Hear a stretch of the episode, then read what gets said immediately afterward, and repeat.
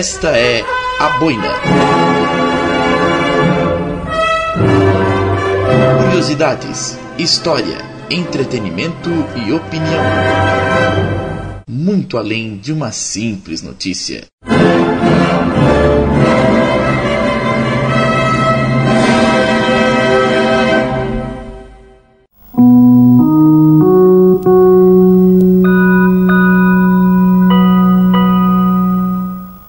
Hier ist der österreichische Rundfunk mit seinem Fernsehprogramm. Dankeschön, mit für alles für der österreichische große, große Preis. Eu não sou bom de falar alemão. Gostou do sinalzinho? É porque já estamos atrasados, passando da virada da noite gravando isso aqui. Então quer dizer que somos bem atrasados com o GP da Áustria. Bora pra vinheta.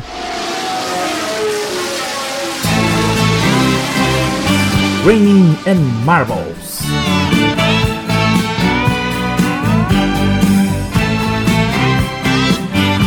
Fórmula 1 e afins, sem frescura.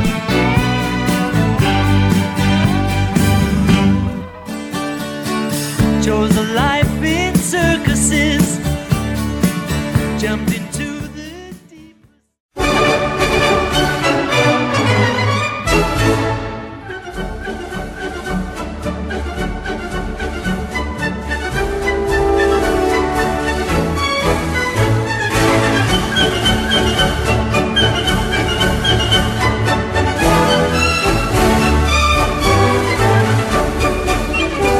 Pessoal, beleza? Saudações a todos e à vontade. André Bonomini Boina mais uma vez aqui para o Granny Marbles. Meu Deus, quase uma semana depois da corrida chega a ser vergonhoso.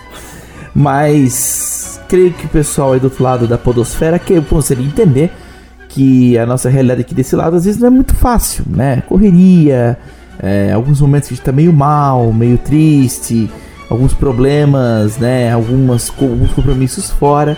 Então nós estamos aqui pura e simplesmente para fazer o podcast nascer para a gente não perder o fio da meada da Fórmula 1. E é por isso que estamos aqui essa noite, mais do que nunca, para falar de mais uma etapa do Mundial 2021 da Fórmula 1 que sempre nos chama atenção e nos fascina os olhos, trazendo aí o nosso querido gaúcho herdeiro do Leonel Federich, Betão Taborda, Mirto com suas histórias e um grande convidado hoje no espaço dos convidados aqui do Granny Marbles. Daqui a pouco eu vou apresentar ele melhor, vocês vão gostar de conhecer ele, veio lá da terra do Guri. Mas daqui a pouco eu falo sobre isso.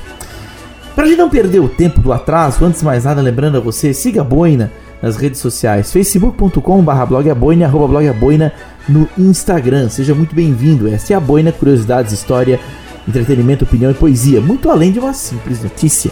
E nós estamos aqui com barulho de carro lá fora, né? Passando da hora, mas sem mais deixar passar, falarmos sobre o GP da Áustria. Ainda é tempo da gente falar sobre essa corrida, ainda aconteceu de tudo. Ficamos putos, ficamos revoltados, gritamos à frente da televisão contra o inglês. Detalhe, gritamos contra o inglês, teve um inglês que brilhou, teve um inglês que se apagou e o autódromo todo cantando Max, Max, Max, Super Max, Max, Max. Acho que ainda vou botar essa música no final desse podcast, só me, só me falta essa agora, até porque o homem tá ganhando tudo.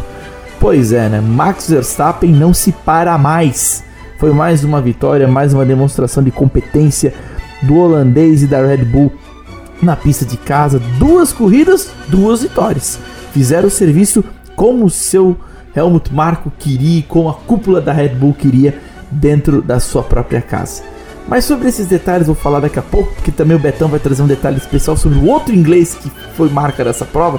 Aliás, foi o inglês que fez nos gastar todos os nossos comprimidos de calmante, porque, meu Deus, será que estão querendo matar o esporte? Bom, deixa pra lá, né? Vamos começar a falar do Grande Prêmio da Áustria. Você tá ouvindo aí no fundo a, a marcha de Radetzky, que talvez defina essa corrida. Um misto de guerra, de raiva e de exaltação. Até porque, mamma mia, né? Não é todo dia que o piloto faz um grande chelém. Você não sabe o que é grande chelém? Eu explico daqui a pouco. Vamos lá.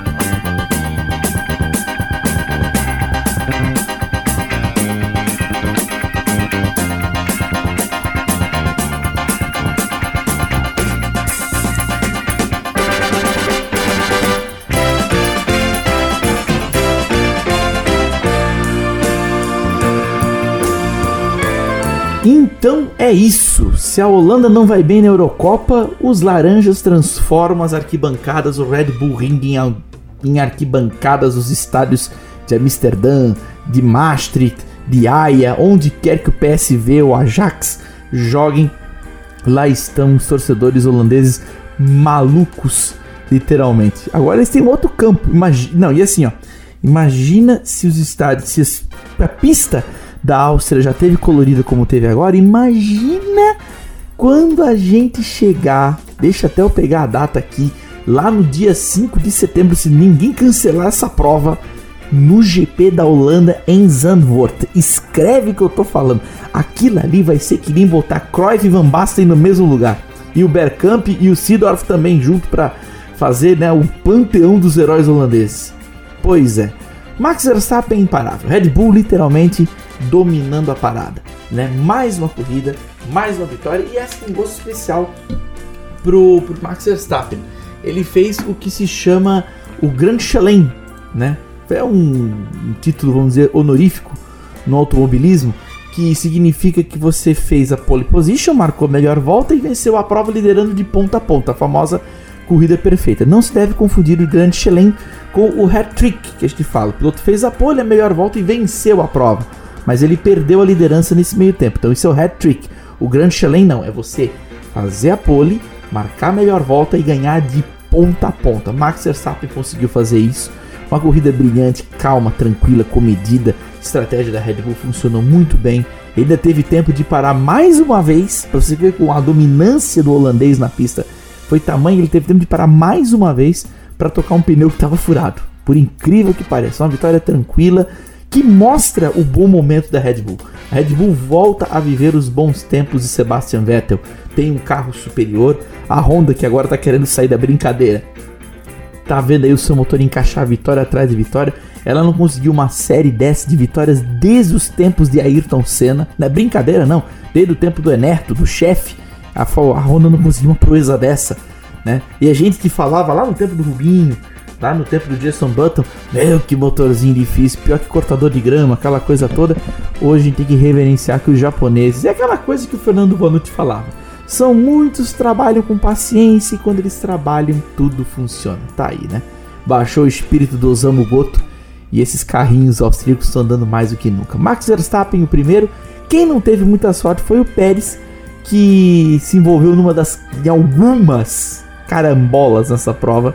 Ele foi tanto vítima como é, criminoso nessa corrida. E pior que criminoso foi duas vezes, até com reincidência. Mas esse detalhe do Pérez eu vou deixar para o Betão falar daqui a pouco, porque ele tá. Eu, eu, eu fui conversar com ele antes. Ele tá intratável, o Betão. Ele tá intratável. Ele tava em Balneário Pinhal quando gravou o áudio dele, já faz algumas semanas também. Como eu falei, esse podcast está sendo é, editado com um pouco de atraso. Mas, meu Deus, não toquem no gaúcho porque o homem tá intratável com essa situação. Mas daqui a pouco ele fala disso. Enfim, falando em Red Bull é isso.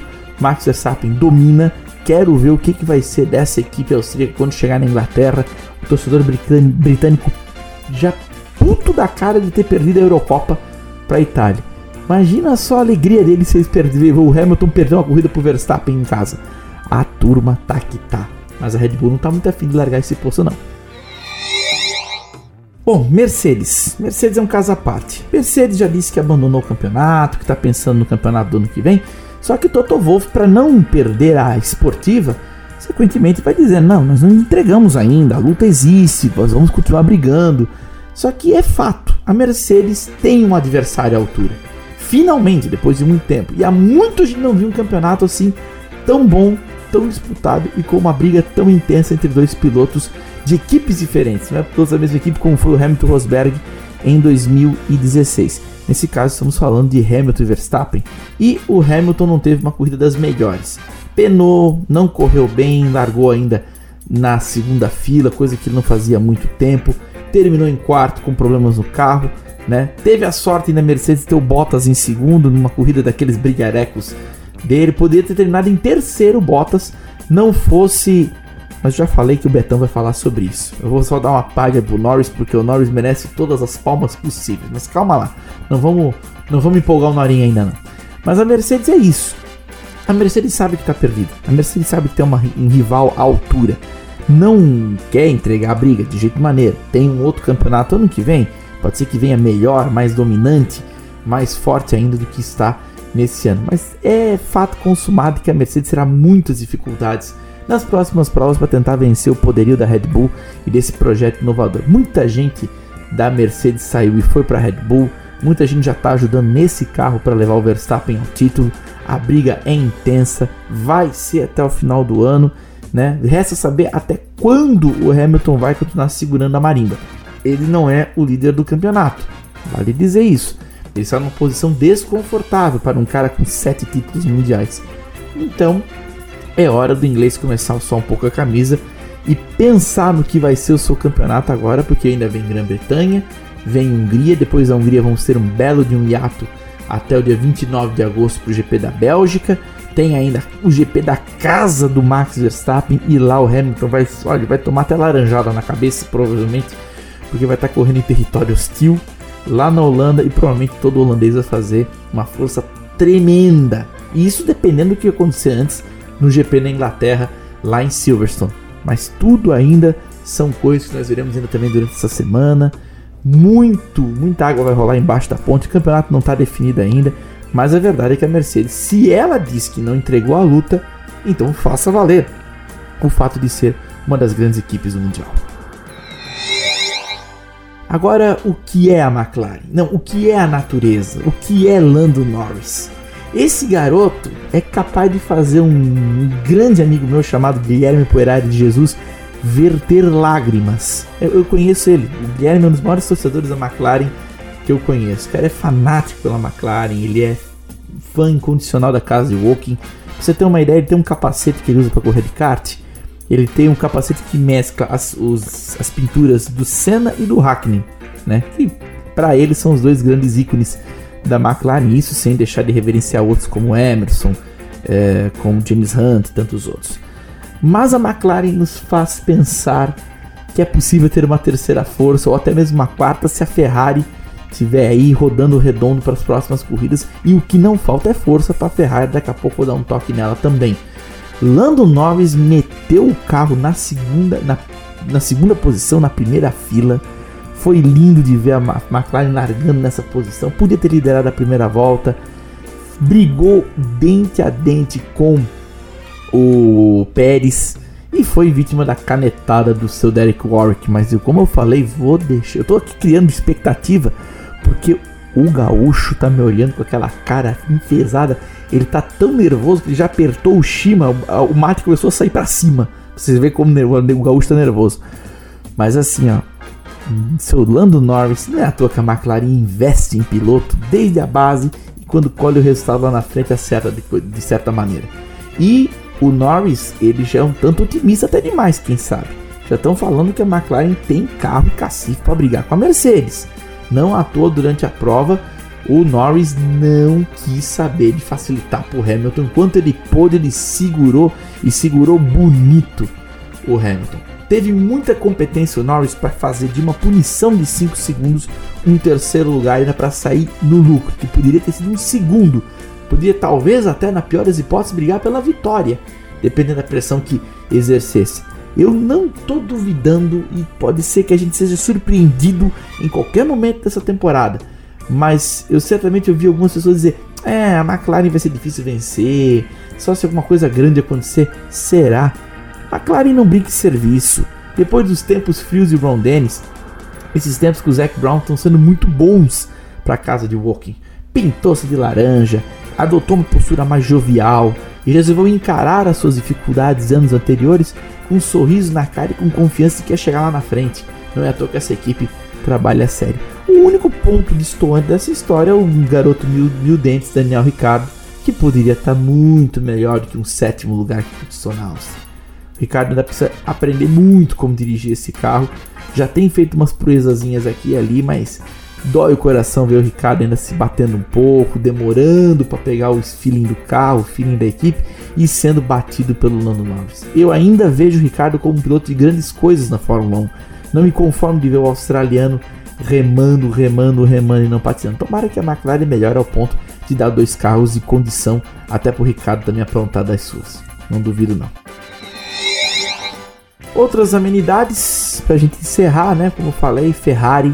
Ferrari sendo Ferrari, sem sombra de dúvida, né? Com um carro que não tem um ritmo para acompanhar os ponteiros, mas que entrega bons resultados. Leclerc foi vítima do Pérez por duas vezes, mas daqui a pouco o Betão vai falar nisso. Ele já me olhou com aquela cara atravessada. Gremista, quando, quando tá brabo, é bom não falar que o Renato Gaúcho vestiu camisa do Inter, que ele já sobe o sangue. E olha que sangue é vermelho. e o carro da Ferrari também. Isso o ferrarista, o, o torcedor do Grêmio vai ter que engolir. Mas nobres fora, Carlos Sainz entregou um bom resultado, não largou bem, chegou em quinto, louvável quinto lugar para o Sainz. E o Leclerc, mesmo depois de todas as divididas, chegou na oitava posição e muito bem. E para fechar, ô Russell, quando vai sair esse teu primeiro ponto? Cortou o coração, mas assim, bonita foi a briga. O Russell quis, porque quis segurar esse ponto para Williams. Ele quer dar esse ponto para Williams. E a Williams evolui a olhos vistos. A gente briga por aqui, fala: ah, mas a Williams tem que largar um pouco de ser conservadora demais, de não se arriscar, de ficar sempre na bolha, esperando a condição favorável. Mas o Russell é o garoto fora da curva. E o lugar dele não é mais aí. Ele vai para um outro lugar, isso é dito e feito. E a Williams segue evoluindo, aos pouquinhos ela vai reconstruindo sua fama, vai botando seus tijolinhos de volta no lugar. E como é bom e agradável ver a Williams nesse ponto, nesse status de brigar por ponto com condição de fazer mais. Claro, falta muito. O próprio Joseph Capito, é, o próprio Joseph Caputo, Capito, Caputo, sei lá o nome dele. O Jos eu, eu sempre esqueço, cara, o nome dele, eu esqueço, é Jos Capito. É o nome bonito, Jos Capito. Agora sim, ainda bem que tem um computador aqui na frente que a gente grava, né? o Jos Capito, que é o gerente de automobilismo da Williams, é o diretor executivo da Williams, né? Ele mesmo disse: Olha, fiquei feliz quando os caras disseram que não gostaram do 11 lugar do Russell. É porque a Williams tem sangue para buscar algo além do que o décimo lugar. E estão começando só, né? Pode ser que não seja com o Russell, mas o Russell quer dar essa glória para eles. Quer chegar no décimo lugar e dizer assim: ó, esse é para vocês que acreditaram em mim mesmo nos momentos mais difíceis a gente não desistiu. É isso aí. Pois bem, senhoras e senhores, agora é hora de, agora é hora de acabar com esse drama. Vou chamar então o herdeiro de Leonel Frederico, o grandioso Roberto Taborda, que está nervoso, está pé da vida, está comendo mate em vez de tomar o mate. Ele está, olha, ele, ele, não precisa nem de, de, de, brasa para fazer churrasco, ele só olha pra carne e ela já fica ao ponto menos. E ele vem aí com as bombas, principalmente desse senhor inglês que nós todos conhecemos ele muito bem, o irmão do saudoso Paul, que já foi companheiro de. Já foi companheiro de. Quem que já foi companheiro? Meu Deus, tanta gente. Começou na Fórmula 1 lá em 1981, naquela cadeira elétrica da Toleman. Uh, quis se aparecer, muita gente disse que era um piloto até mais rápido que o Mansell. Foi vetado na Lotus, correu com cadeira elétrica da Brabham, né? arrumou briga com a Ed Sheever, né? e ainda quer se julgar de santinha quando aplica as suas canetadas na Fórmula 1. Foi uma situação vexaminosa. Betão, eu, eu sei que não é pra, não tem esse histórico. Eu também fiquei puto com ele, com as presepadas que ele aprontou. E isso só digo uma coisa: mancha o esporte. Acaba com o esporte. Essa coisa de limite de pista. Toquinho, toquinho, já quer dar 5 segundos de punição. Primeiro, vamos parar com mimimi, tá? Briga assim a gente decide na pista, no pau. Se a coisa é flagrante, aí pune. Se ela não é flagrante, se é briga ali no, no tete a tete, pergunta lá na Indy se eles, não, se eles fazem é, muita, muito olho gordo assim. Não. Lá pegou o pau, pau comeu e não e deu, chega. Se resolve na pista. Se for dar uma pancada ali depois que se dê lá no meio dos boxes. Mas enfim, eu não tô aqui pra falar. Quem vai falar isso é o Roberto Taborda, que agora ganha a palavra aqui no René Marbles. Por favor, Betão, destile os. eh, Como diria Nelson Rubens, né? Vai lá e destile o seu veneno.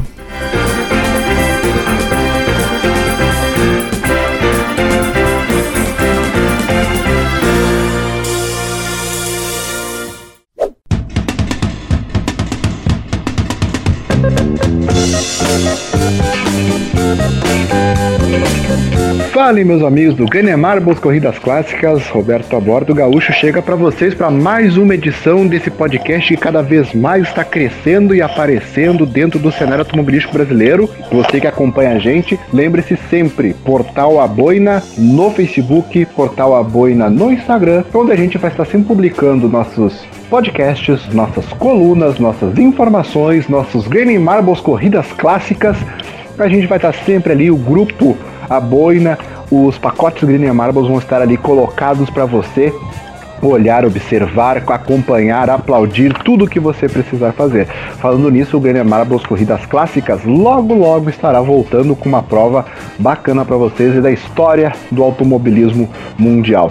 Mas eu estou falando hoje aqui no litoral do Rio Grande do Sul, eu estou em Balneário Pinhal, deve estar aí uns 12, 13 graus, um ventinho agradável pro gaúcho, tá bom, para mim tá bom, tá? Não sei para vocês que estão ouvindo agora aí, mas olha só, Grande Prêmio da Áustria. Hoje é Grande Prêmio da Áustria, né? A gente teve a Estíria, mais uma vitória de Max Verstappen, mais uma vitória da Red Bull, mais uma vitória da Honda em casa, festa holandesa, bastante fumaça laranja para tudo quanto foi lado, uma corrida tranquila. Eu diria que foi uma corrida que tecnicamente representou muito do que a Fórmula 1 tem hoje na sua categoria. A Red Bull tem o melhor carro, Max Verstappen está no fino da sua pilotagem. É o melhor piloto hoje? Ainda não sei, mas ele está no fino da pilotagem, isso é fato. Então, tecnicamente, hoje a Fórmula 1, digamos assim, se você olhar um resumo da prova, se você assistiu a prova, ou se você vai assistir a prova depois desse podcast, essa é a atual condição técnica da Fórmula 1. Só que hoje, hoje, a gente vai fazer um pouquinho diferente. Um pouquinho diferente. O Roberto Gaúcho tá furioso. O Roberto hoje tá da vida. Dona Fia, comissários de prova, meus amigos, ajudem a ajudar vocês. Essa é uma frase de um filme famoso, né? Mas a verdade é essa. Me ajuda a te ajudar. Meu Deus do céu, o que, que vocês fizeram hoje? Derek Warwick. Pra quem conhece o seu Derek Warwick, quem é lá oitentista, como eu sou, como o André acompanhou, como o Milton acompanhou, como os nossos convidados acompanharam, como muitos de vocês que estão vindo agora acompanharam. Para quem é oitentista, o Derek Warwick foi um piloto mediano da Fórmula 1 em inglês, né? Então, em inglês sempre tem aquela situação de ser é, é, é um queridinho da categoria talvez seja mais conhecido aqui no Brasil, principalmente pelo fato da questão em 1986 de ter sido barrado por Ayrton Senna para entrar na Lotus na época. Olha, até os passarinhos estão dando risada. Por quê? Se criou uma, uma, uma imagem do Derek Warwick de um grande piloto que foi injustiçado, que acabou conseguindo vaga na categoria apenas depois do desaparecimento do L. De Angelis, que acabou falecendo com o um acidente lá de, de Brabham, é, no Brabham BMW lá em Paul Ricard. Mas, cara, o que, que o Derek Warwick fez hoje? Vamos ser sinceros, o que, que o Derek Warwick fez hoje? Foi patético o que aconteceu hoje. Foi a nível Emanuele Pirro no Canadá com, com o Sebastian Vettel. Foi patético o que aconteceu hoje nas relações dos comissários de prova com os pilotos na pista. Vamos lá. Lando Norris e Sérgio Pérez na segunda, relargada, na verdade, né? Na primeira largada, o seu Esteban Ocon acabou ficando, teve uma quebra de, de suspensão e teve uma relargada movimentada, limpa, justa. Ah, o Pérez foi para fora da pista a gente olhou, eu olhei o replay duas, três, quatro vezes, não vi o Pérez fazendo absolutamente nada. O que eu vi foi um piloto tentando ser arrojado e passar por fora, que é o caso do Pérez. E aqui vamos deixar bem claro uma coisa: o Pérez não foi culpado por isso. Eu não estou culpando nem Norris nem Pérez. O que o Pérez fez foi ser um piloto de Fórmula 1. Vamos lembrar uma frase do Ayrton Senna? Eu não costumo trazer muito aí as frases do chefe aqui, porque a gente sabe da polêmica que dá. Mas é aquela história, se tu vê um espaço, tu vai querer passar. Você é um piloto de corrida. O que o Pérez fez foi tentar arrumar um espaço para passar o Norris. E o que o Norris fez foi tentar fazer com que aquele espaço não existisse para o Pérez. Não houve toque o Norris não virou a roda em direção ao Pérez de uma maneira que ele tivesse que ser afastado da pista. Ou seja, lance de corrida. E eu que sou um defensor da brita fora do, do traçado, cara, normal, tu forçou, não conseguiu, foi punido, foi pra brita, volta, acabou. O que, que a dona Fia faz? Numa corrida em que Lando Norris fez um brilhante segundo lugar no grid, perdeu o pole por um detalhezinho na volta de classificação no sábado, o que, que o Norris me faz? 5 segundos de punição. Pra quê? Pra quê? Só que eu, pelo outro lado, o que, que me acontece? Voltas depois, o Sérgio Pérez me faz a mesma coisa com o Leclerc. E aí entra a saia justa. Meus amigos, lance de corrida, lance de corrida. O que, que aconteceu? O Pérez jogou sim o Leclerc para fora, porque ele tocou no Leclerc, ele fez com que o Leclerc fosse para fora, empurrando-o fisicamente para fora. A saia justa está criada, porque Derek Warwick, seu Derek Warwick, teve que punir o Pérez também. Estava certo nessa? Estava. Só que a punição acabou sendo muito mais uma questão de justiça para com a punição anterior do que propriamente pelo fato. Vamos lá, vamos fazer um exercício rápido aqui de memória. Se ele não tivesse punido o Norris antes, essa punição agora pro Pérez seria justíssima e completamente inabalada, mas nós estamos falando dela agora. E daqui a pouco, mais umas voltas, o Pérez faz a mesma coisa com o Leclerc, mais pra frente toma mais 5 segundos. E aí, eu não puniria de novo. Então de 3, eu puniria uma. Vejam só como são as coisas. Daqui onde eu tô gravando agora, eu tô vendo o grid largada pro Grande Prêmio de Mid-Ohio, na Fórmula Indy. Joseph Newgarden tá na pole. Cara, o pessoal da Indy deve estar dando gargalhada da Fórmula 1 nesse momento. Ridículo. Deixo aqui meu protesto. Foi ridículo o que o Derek Warwick fez hoje e que a Fórmula 1 como um todo, a FIA, a Liberty, pensem claramente em quem colocar, principalmente agora na próxima prova, que é na Inglaterra, em Silverstone, terra de Lewis Hamilton. A gente não pode ter um campeonato que está se transformando num campeonato muito bom, uma mudança de liderança num campeonato manchado. Mas vamos lá, vamos seguir o barco, né? Vamos seguir o barco aí. Toca a vinheta, André. No final da prova tivemos um susto. Um belo de um susto. Kimi Raikkonen e Sebastian Vettel, ex- ex-companheiros de equipe na Ferrari, se enroscaram e foram pra brita. O que mais me assustou foi o seguinte: apareceu o setor 2 em amarela, não veio a imagem do que aconteceu. A corrida acabou, passou o primeiro, passou o segundo, passou o terceiro, passou o décimo e nada. A gente viu que foi o Vettel e o Raikkonen que se enroscaram, mas a imagem não vinha da repetição. Quando veio, a gente viu o tamanho da bronca. Sabe o que, que me lembrou? E aí, graças a Deus não aconteceu nada. E voltando aí, aproveitando o gancho da Indy, me lembrou muito o que aconteceu aquela vez com o Jeff Krosnoff. Quando ninguém viu a imagem, só viu a imagem dos carros passando no final da reta lá de Toronto, depois que a gente viu que tinha um chassi aberto no canto do vídeo. Me lembrou muito. E o Kimi Raikkonen, e o Kimi Matias Raikkonen deve se eu fosse o Kim Matias Raikkonen, na verdade, ele iria, eu emularia o Jochen Mass em Paul Ricard 1982. Não lembra? Refrescar a memória, depois vocês vão no YouTube e procurem. O Jochen Mass se enroscou com Mauro Baldi no final da Mistral verdadeira, ou seja, aquela Mistral de um quilômetro e lá vai pedrada. Passou reto, passou as telas de proteção, que era, por incrível que pareça, a segurança da época. Bateu nos pneus, veio aquele monte de francês para tentar resgatar os dois. E o Jochen Mass, ele vinha de pouco tempo antes do acidente fatal de Gilles Villeneuve. O Jochen Mass simplesmente tirou o capacete, tirou balaclava, tirou luva, largou tudo dentro do cockpit e sumiu do autódromo. Depois ele mandou um fax, sim, um fax, pra March, dizendo: acabou pra mim. Kimi, campeão mundial, família linda, teve destruído uns Alfa Romeo semana passada em uma chuva de, de, de granizo lá na, na Finlândia. Deu, Kimi, deu, tá bom, né? O Kimi poderia simplesmente chegar no box, chegar lá, chegar pro seu, pro seu Vasseur e dizer, ó, meu amigo, traz o Mick de lá que coitado não merece estar na raça. Bota o Calum, Milote, lá na raça, que eu tô indo. Tchau, obrigado por hoje e por agora, chega. Foi um susto, não foi nada de grave, até porque os carros não capotaram, não voaram nada. Mas é, é uma coisa que dá pra se pensar. E os Terreich Rings, Zeltweg, como vocês queiram, há um ringue, né, como é agora conhecido, é um circuito marcado, né, pessoal? Vamos lá, vamos lembrar rapidinho aqui, pra gente não alongar muito também o texto. Em 87 nós tivemos Johansson atropelando um servo na pista, fora aqueles, aquelas três largadas, inclusive com uma pilha de carros considerável em uma delas, né? Mansell quebrando, bateu, batida, aquela coisa toda.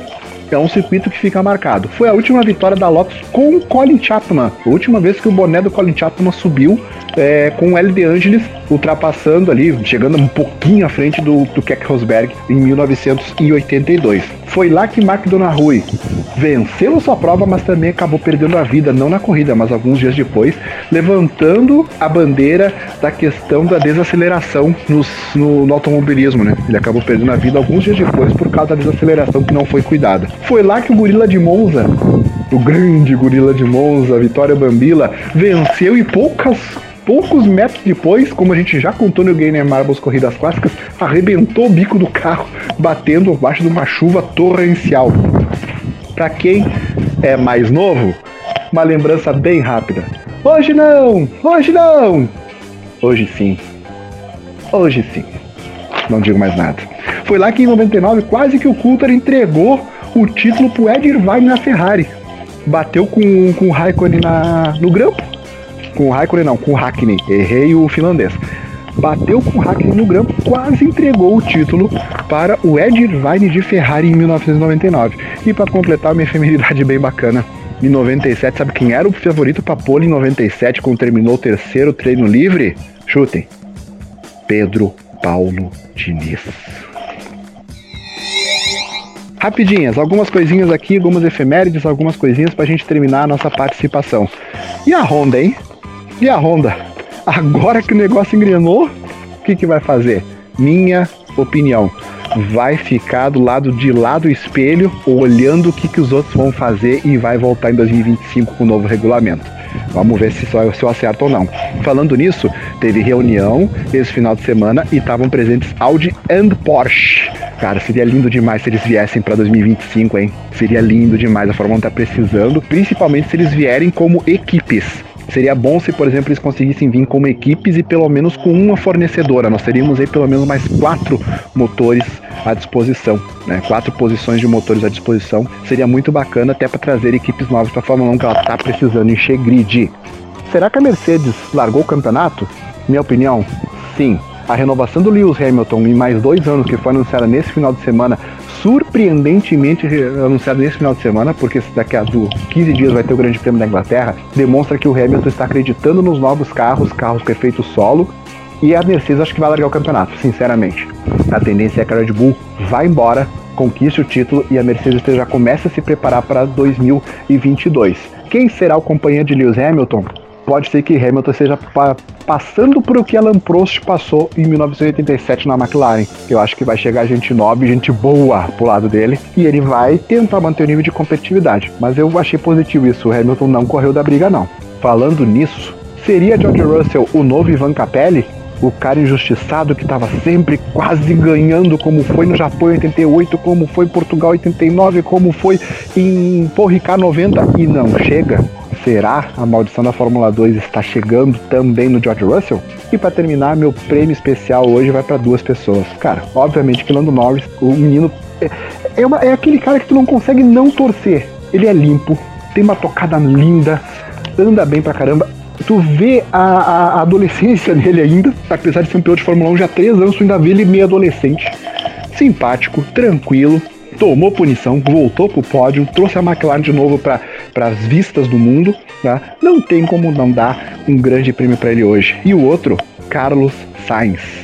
De novo, ele bateu o Charles Leclerc na pista, que é a grande estrela da Ferrari. Só que assim, o Leclerc é a velocidade, o Sainz parece ser a eficiência. A Ferrari tá com uma baita dupla. Se a Ferrari acertar o carro para o ano que vem, esse novo carro, a Ferrari vai incomodar muito, porque eles vão ter o velocista e vão ter o entregador de resultados garantido, vamos dizer assim. Não que o Leclerc não o seja, mas o Sainz na pista vai garantir resultado. tá? Então, meus, meus votos de hoje são para Lando Norris e Carlos Sainz. Tá bem, pessoal? Volto logo com Grêmio Marbles Corridas Clássicas. Daqui a alguns dias voltamos também aí com os nossos convidados, com os nossos participantes, André Luiz Bonomini, com Milton Rubinho. Temos convidados, temos muita coisa para vocês. O Grande Prêmio da Áustria acabou. Continua agora nas suas redes sociais, nos seus agregadores de podcast, aonde você estiver. Eu, por exemplo, eu ouço no carro depois que sair a edição final, me deslocando entre a cidade. Aonde você ouve, venha com a gente, comente, participe. Obrigado e agora eu vou lá tomar meu chimarrão e olhar minha Fórmula 1 que eu tô precisando depois do que o Derek Warwick aprontou seu Derek Warwick.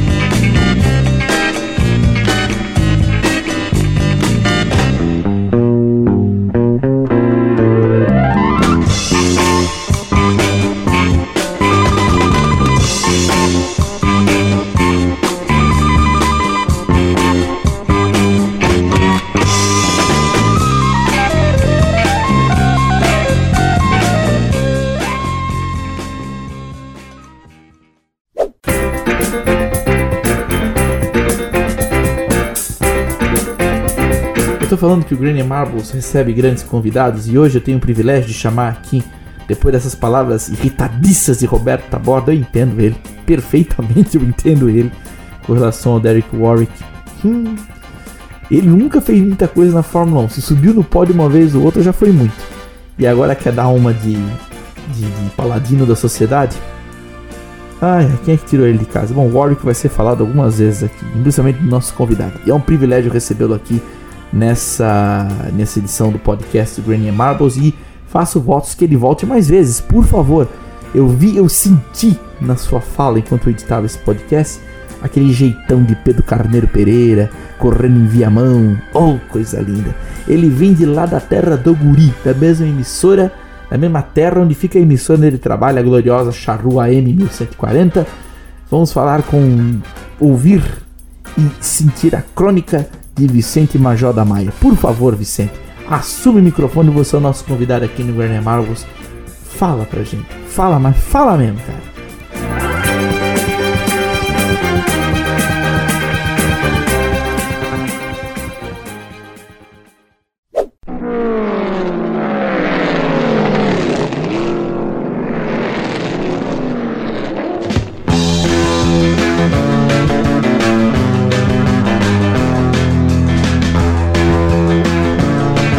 Sou Vicente Major da Maia, jornalista esportivo. Meu registro no Ministério do Trabalho é o 14.507, Rio Grande do Sul. Sou titular do programa Vozes do Esporte na Rádio Charrua de Uruguaiana há 22 anos ininterruptamente no ar.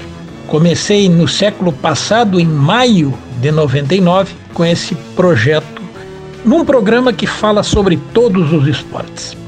Durante três anos, entre 97, 1997 e 1999, eu tive o programa Bandeirada, somente sobre automobilismo, e apresentava na rádio São Miguel de Uruguaiana. No auge da guerra, Senna, Prost, Mansell e Piquet.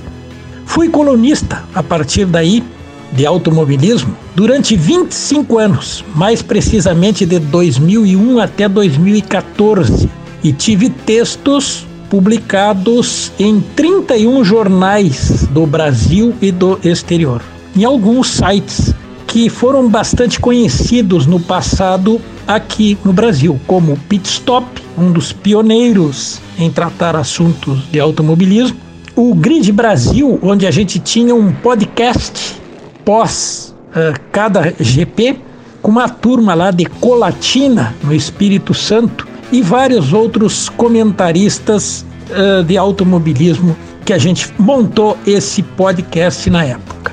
Eu, particularmente, acompanho a F1 desde as transmissões de rádio a pilha, a partir do ano de 1971, quando o Brasil nem tinha título mundial ainda na Fórmula 1.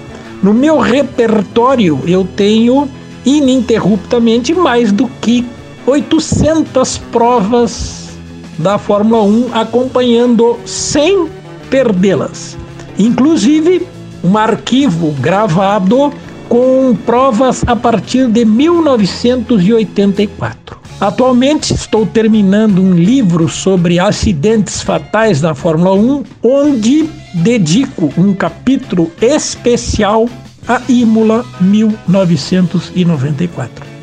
Pois a partir desse mês de julho de 2021, a convite do meu amigo Roberto Taborda, com o qual eu dividi um espaço durante dois anos num programa chamado Alta Velocidade na rádio El Shaddai em Uruguaiana, vou falar depois das corridas de Fórmula 1 aqui no Aboina. Espero que vocês gostem e eu certamente vou adorar voltar a fazer comentários sobre automobilismo.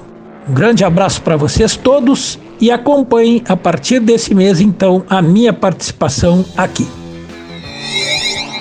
Max Verstappen e a torcida laranja estão tirando a motoriedade das vitórias da Mercedes de Lewis Hamilton dos últimos anos e invertendo a gangorra da Fórmula 1.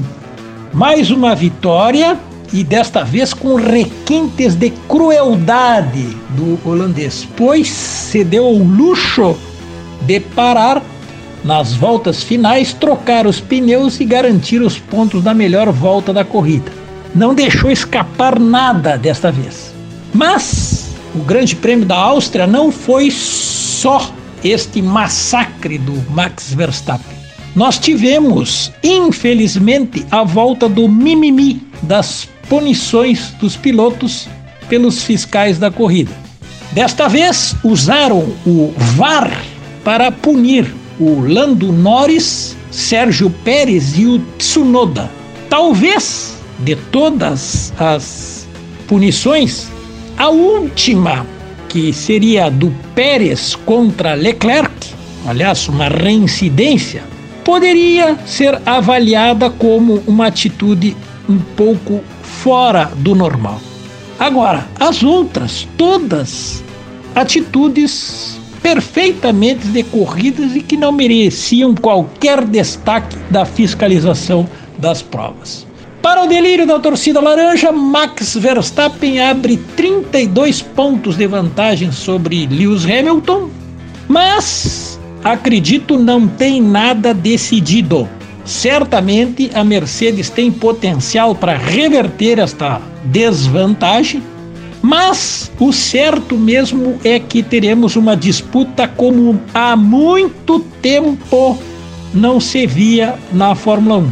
Nos últimos anos, para quem acompanha o automobilismo em especial a Fórmula 1, a gente viu um desfile interminável de vitórias da Mercedes e especialmente de Lewis Hamilton, tanto é que pulverizou todos os recordes da categoria. Agora, finalmente, o inglês encontra alguém para enfrentá-lo à sua altura. Mas, vou repetir, creio que chegando a um terço das provas desta temporada, não existe nada definido, tem muito até o final da temporada. Destacaram-se na Áustria desta prova o Sainz com uma ótima reação, inclusive fez um, uma tática diferente com seus pneus e conseguiu chegar no quinto lugar no final. Norris, Lando Norris, também fez o que pôde com a sua McLaren, enfrentando os dois principais carros da, da Fórmula 1 dos últimos anos, a Mercedes e a Red Bull, mas massacrou mais uma vez o seu companheiro de equipe, o Daniel Ricardo, de quem já se esperou muito mais do que tem entregue para a sua equipe. Agora é esperar pela rodada quase dupla dos dias 16, aliás, 17 e 18 de julho em Silverstone, quando nós teremos uma corrida no sábado para decidir o grid de domingo, uma novidade trazida para a categoria. Eu volto aqui para contar a minha visão sobre esta corrida dupla e a Fórmula 1. Até lá. Ah, agradecendo o espaço aqui do Aboina e aos nossos ouvintes. Um grande abraço e até breve.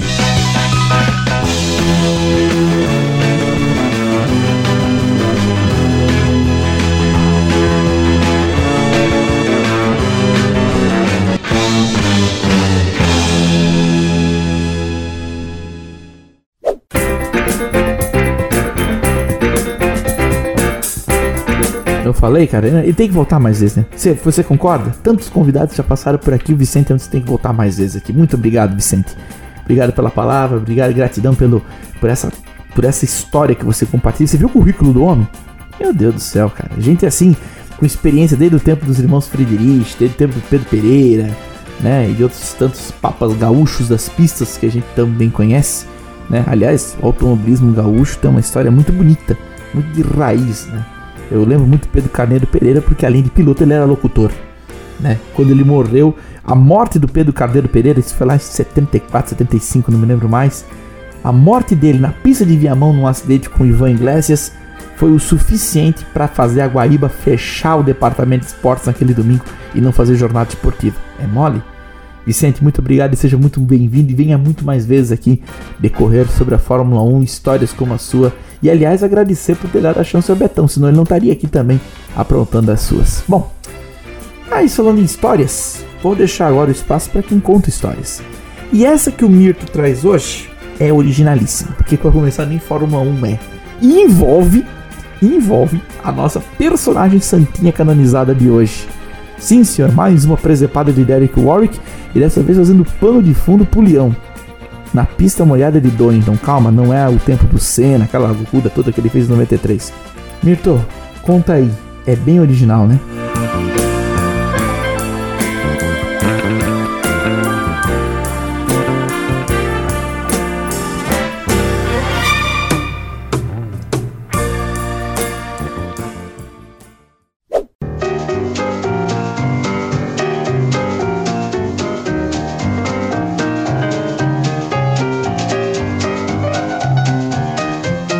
Muito bom dia, boa tarde, boa noite, meus irmãos, minhas irmãs. Milton Robinho mais uma vez na área com histórias, historietas e coisas do tipo. No oferecimento, André Bonomini, o Boina. A Boina, claro, a Boina. Sem a Boina, não há nada. E Roberto Taborda, o sujeito que pintou as cortinas de preto, azul e branco por mais que fossem de outra cor. Bom, senhores, a gente fala bastante sobre Fórmula 1 aqui no Green Marbles, né? É o carro-chefe da, das indústrias vital, vamos dizer assim. Mas histórias, historietas e coisas do tipo podem se retratar também de outras categorias, porque afinal de contas, a vida tá cheia de histórias, não é mesmo? Dado isso, dessa vez eu venho com uma corrida um pouquinho. Bom, vamos lá. É uma corrida que tem Gianni Morbidelli, Nigel Mansell, motor Ford, motor Peugeot, tem motor Renault, tem Derek Warwick, e é por isso que essa corrida está aqui hoje, por sinal. Foi na Inglaterra, mas tem motor Vauxhall, tem motor Audi, tem John Cleland, tem. É, não é Fórmula 1, gente. BTCC dos anos 90, British Touring Car Championship, que na época usava carros com regulamento Super Touring ou Super Turismo ou Classe 2 FIA. Eram carros que eram inspirados diretamente em seu monobloco em veículos de rua e que tinham no máximo 2.0 de motor de capacidade cúbica, 2 litros, máximo 6 cilindros, 4,20 metros de comprimento, uma limitação, algumas limitações aí de motor, não podia ser turbo e que atraíram muitos fabricantes. Nessa corrida, por exemplo, a gente está falando de sete equipes de fábrica. Nós estamos falando, por exemplo, de Renault andando com equipe, um carro desenvolvido pela Williams. Você tem uma ideia do nível, da importância desse campeonato e desses carros nessa época. Bom, uh, essas corridas elas eram realizadas em duas baterias no mesmo dia. Estamos falando, no caso, da 12 etapa do campeonato de 98, que tinha Nigel Mansell correndo pela Ford em uma aparição, diríamos, praticamente temporária. Ele somente correu poucas etapas, três etapas no ano. Correu as duas de Donington e na primeira etapa, na primeira bateria, ele deu um porrão digno de livro. Passou reto numa curva, foi eh, brita dentro, estoporou o carro na, na, na barreira de pneus. E seu Derek Warwick, essa santa canonizada, fez tanto salseiro que tomou um disqualified e multa. E um probation, tipo, ficou em provação para as próximas provas para saber se não ia bater em mais ninguém. Beleza. Vamos para a 12 etapa. Era uma etapa que estava largando com pista úmida. Pilotos ficaram alguns na dúvida de correr com pneu slick ou pneu intermediário, pneu de chuva não se aplicava. Nessa época no BTCC você tinha uma janela de pitch. Essa prova foi realizada em 39 voltas, na mesma pista que a gente viu o Ayrton Senna literalmente acabar com o resto do pelotão a bordo da McLaren Ford. E na ponta nós tínhamos dois Nissan. Anthony Reid larga muito bem, vai em frente e seguindo pelo outro Nissan. E atrás, Nigel Mansell largou em 19 e veio galgando o pelotão. Era um pelotão de 20 carros e veio ali. Veio na boa, se brigando ali com o pessoal de 15, 16, 17. É, não tava fácil a vida pro bigodudo. E foram lá, os dois Nissan abriram, chegaram a abrir 10 segundos na metade da prova. E a pista úmida, a pista não estava molhada. No meio do pelote, bom, a gente está falando de BTCC, tava acontecendo de tudo. Era pancada na porta, era pancada no para-choque, era pancada na frente. Até que com 20 voltas começa a chover mais forte e dá bem na janela de pit. Só que nessa brincadeira o pessoal ainda tava alguns de slick e a pista que tinha, começava a fazer trilho, perdeu o trilho. E quem vinha freando naquele ponto que no trilho estava bem na outra volta, é, passava reto. Nessa brincadeira foram Peugeots embora, os dois Peugeots perderam. O Peugeot, na verdade, do Tim Harvey tinha quebrado o motor na segunda volta, e o Peugeot do, do Red, Paul Redzit bateu, foi parar na, na, na brita, ficou preso. Safety car, vamos reagrupar todo mundo. A, a vantagem da Nissan foi pro caralho. A janela de pit aberta, todo mundo entra pra trocar pneu. Seu Derek Warwick entrou, montou slick. Duas voltas depois voltou pro pit pra poder colocar pneu de chuva. Diga-se de passagem que Derek Warwick caiu no BTCC a contragosto pela ProDrive em 95, andando de Alfa Romeo, e ele nunca gostou da categoria. Ele sempre falava que, ah, aqueles carrinhos de só 300 cavalos e quase nenhum grip não eram legais de correr. Beleza. Então vamos largar na 21ª volta para mais 18 voltas. E aí acontece um caos, porque nessa brincadeira de dança de pit, etc., o Mansell estava vindo muito bem e já estava em quinto. Pois é, seu Mansell estava em quinto e pressionando os líderes. O que acontece nas duas voltas seguintes de bandeira verde é uma das demonstrações mais maravilhosas de automobilismo team top, de automobilismo com teto, de automobilismo de turismo. Enfim, Mansell vem de quarto batendo, tomando porrada. John Clarence já tava sem grade. Nessa brincadeira perde pisca. Os dois faróis do Vectra que ele tava correndo ficam apontando para baixo. Capô amassado. Do nada sai o Ivan Miller de Audi. Ninguém contava com ele. Já sai de quarto para primeiro. Depois toma uma portada do do Nissan, do Anthony Reid por fora. Do nada o Mansell, costura todo mundo, tá em segundo. Anthony Reid freia um pouquinho mais além na chuva, escapa traseira, sai que nem um pombo sem asa e vai parar na brita. E o autódromo de Donington Park vai abaixo, com Nigel Mansell liderando a prova. From, from Zero to Hero.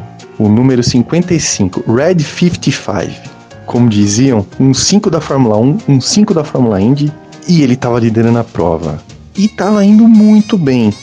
Uma disputa maravilhosa com o John Clarence, que vinha em segundo incomodando. John Clarence, para quem não sabe, foi um dos maiores pilotos de turismo inglês. O cara correu de tudo. Foi cam- bicampeão do BTCC, campeão no, em 95, que foi o topo da categoria para alguns, vindo na nuca do Leão. Até que uma hora o Leão fica com problema de freio e escorrega para frente no hairpin volta pra pista em segundo e começa a se engalfinhar e tenta levar o carro faltando nove voltas e de novo caos acontecendo lá atrás e no fim das contas últimas voltas última volta o Leão me perde o pódio e vão pro pódio John Cleland Derek Warwick Ivan Miller e o coitado do Leão fica em quarto. Como diria Derek Warwick foram as 18 voltas mais assustadoras da carreira dele. O cara andou de turbo, o cara andou de 1500 cavalos, o cara andou de tudo que pôde na Fórmula 1 e tomou susto num carro de turismo de 300 burros e tração dianteira. Pois é.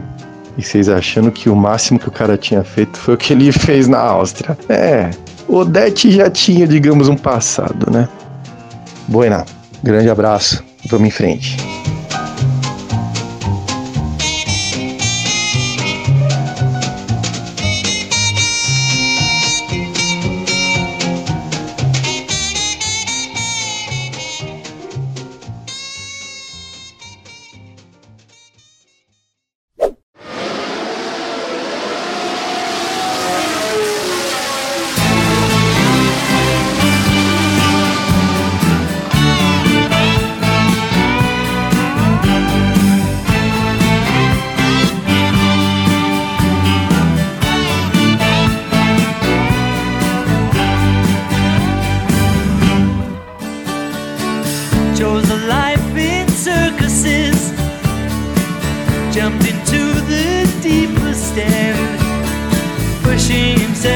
Então, meus senhores, amigos e amigas do Granny Marbles, vamos nos despedindo de mais uma rodada aqui de comentários a respeito da Fórmula 1, desse grande prêmio da Áustria, e já na semana do GP da Inglaterra. Sim, senhores, estamos na semana do dia 18, estamos na semana do GP da Inglaterra, GP da Grã-Bretanha, como você quer chamar, Autódromo de Silverstone, glorioso Autódromo de Silverstone, de tantas e tantas histórias e tantas e tantas glórias que viu e assistiu nas suas curvas que andam tão diferentes. Oh, saudade do velho Silverstone.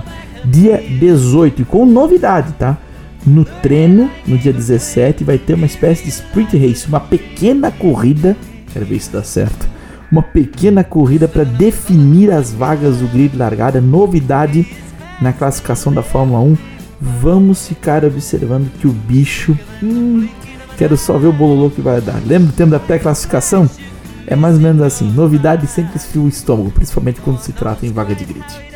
Siga as boina, a Boina nas redes sociais, facebook.com.br blogaboina, arroba blogaboina no Instagram. Também siga lá no, nas redes sociais também, André Luiz Bonomini no Facebook e arroba, e arroba André Bonomini, underline no Instagram.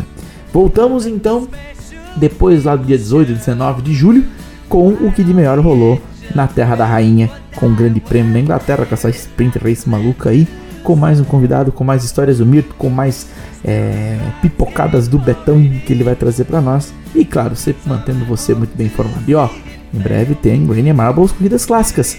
Vamos voltar ao passado do automobilismo e fazer uma grande diferença. Ah, mas antes de ir, eu gostaria de terminar esse podcast. Corta a trilha. Isso, corta a trilha. Corta a trilha porque hoje merece.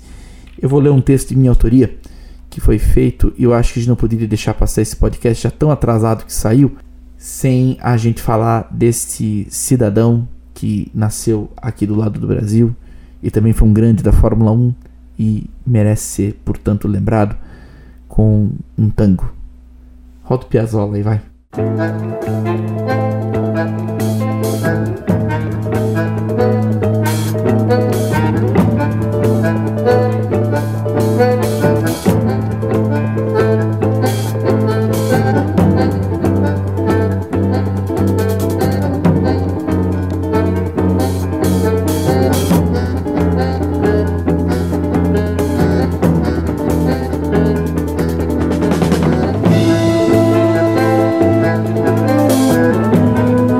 Um antigo comercial argentino do inoxidável Ford Falcon.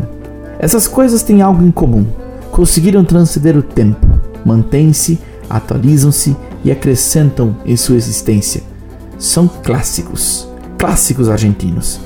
E nas imagens desse comercial estavam elementos como o GP Internacional Carlos Pellegrini de Turf, o mate, o futebol e o tango. Era 1978 e entre esses clássicos a torcida e as ruas também falava o nome de Loli. Argentino também gosta de velocidade, tem suas lendas e figuras ímpares. Se ficarmos só em Juan Manuel Fangio, José Froilán González e Oreste Berta, temos uma parte, mas não o todo. E a boca do torcedor argentino na beira das pistas gritava pelo moço quieto de Santa Fé. Loli era cerebral, técnico, ao mesmo tempo que era introspectivo, tinha poucos amigos no circo e os poucos eram o suficiente para entender o universo em volta. Quem viu Loli na pista pôde compreender as proporções de arrebate que seu talento provocou. Quando surgiu sem nenhuma descrição cravando a pole em casa em 72, aquele argentino de cabelo grande da Brabham era muito mais que mais um. E ele se negava a isso.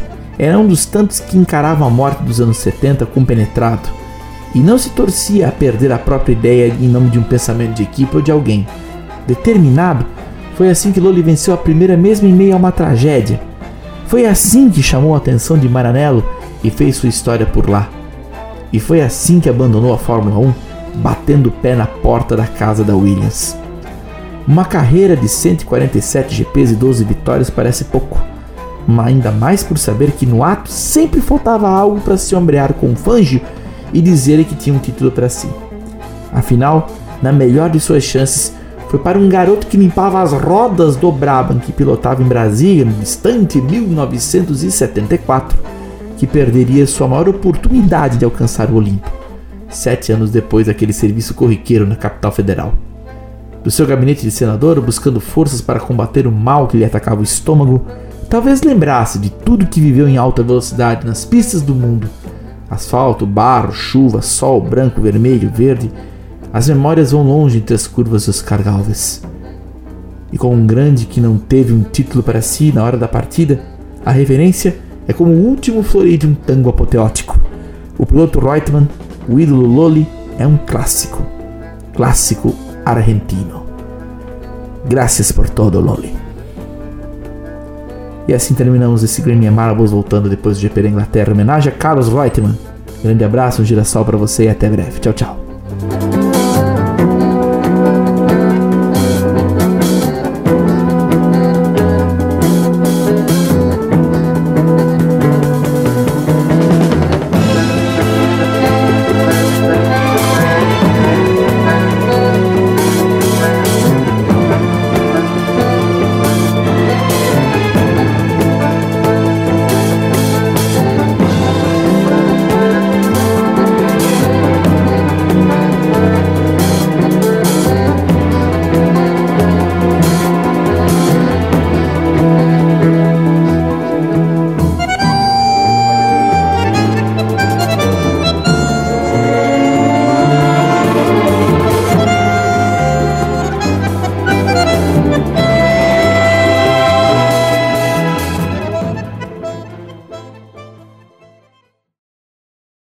Opiniões aqui apresentadas são de responsabilidade do jornalista André Bonomini e da Boina. Produção, edição e locução de André Bonomini. A Boina. Curiosidades, história, entretenimento e opinião. Muito além de uma simples notícia.